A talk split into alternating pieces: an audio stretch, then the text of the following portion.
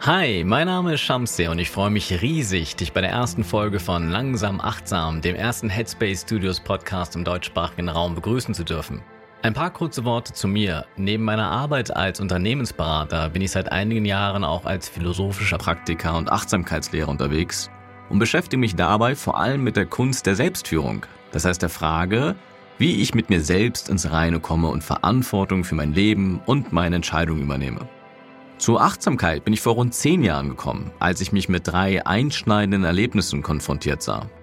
Zum einen verstarb mein Opa, zu dem ich eine besondere Beziehung hatte. Und zum anderen war ich in diesem Jahr auch noch unglücklich verliebt. Und zusätzlich überarbeitete ich mich zu einem quasi Burnout mit meinem Startup, was mich an meine Belastungsgrenzen führte. Ich befand mich also in einem Strudel aus Fragen zu Leben und Tod und Liebe und entschloss mich daher, auf der Suche nach mehr Klarheit für kurze Zeit in ein tibetisches Kloster in Nepal zu gehen. Seitdem praktiziere ich einen säkularen Buddhismus, das heißt, ich setze mich in meinem Leben mit den Gedanken des Buddhas auseinander, ohne dabei jedoch an die religiösen Konzepte und Dogmen glauben zu müssen.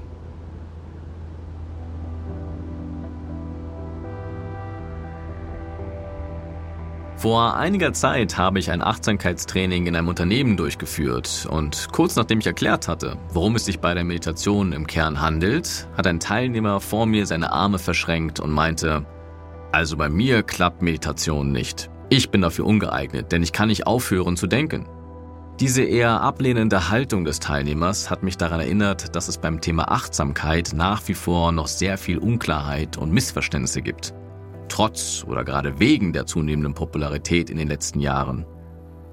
Mir ging es zu Beginn meiner Achtsamkeitspraxis ähnlich. Und aus genau diesem Grund möchte ich heute ein paar Mythen und Missverständnisse rund um Achtsamkeit und Meditation aufdecken.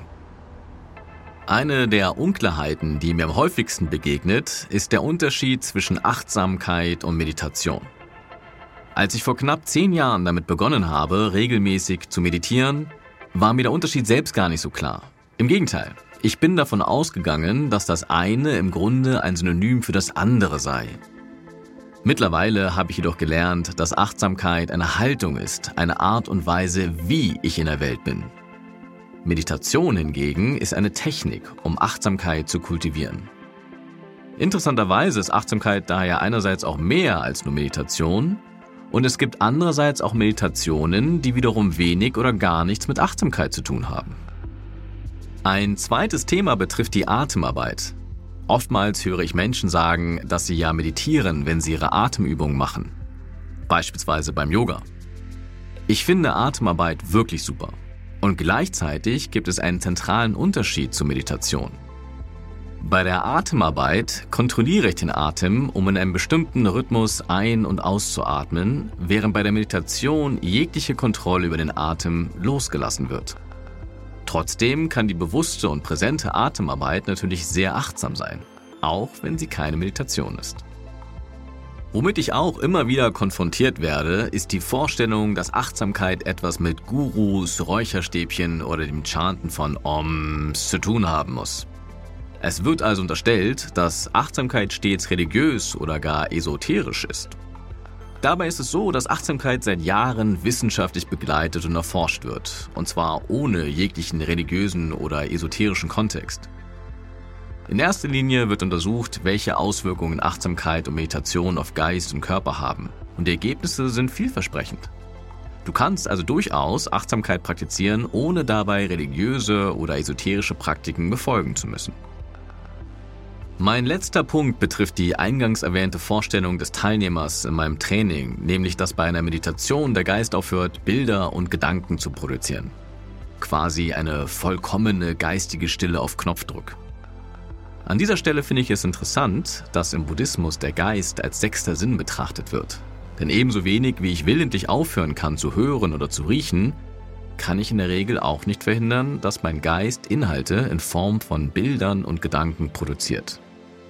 Im Rahmen der Achtsamkeitsmeditation ist es daher primär das Ziel, diese Fließbandproduktion an Gedanken und Bildern mit der Zeit zu verlangsamen und sich nicht mehr mit ihnen zu identifizieren, sondern sie stattdessen wie Wolken am Himmel vorbeiziehen zu lassen.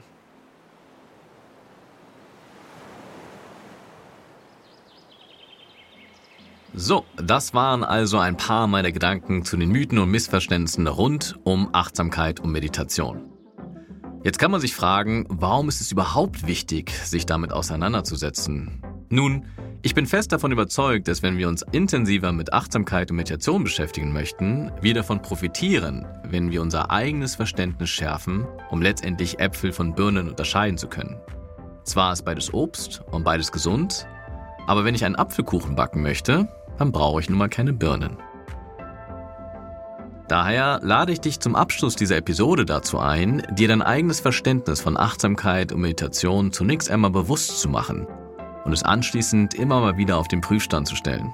Viel Spaß beim spielerischen Nachdenken.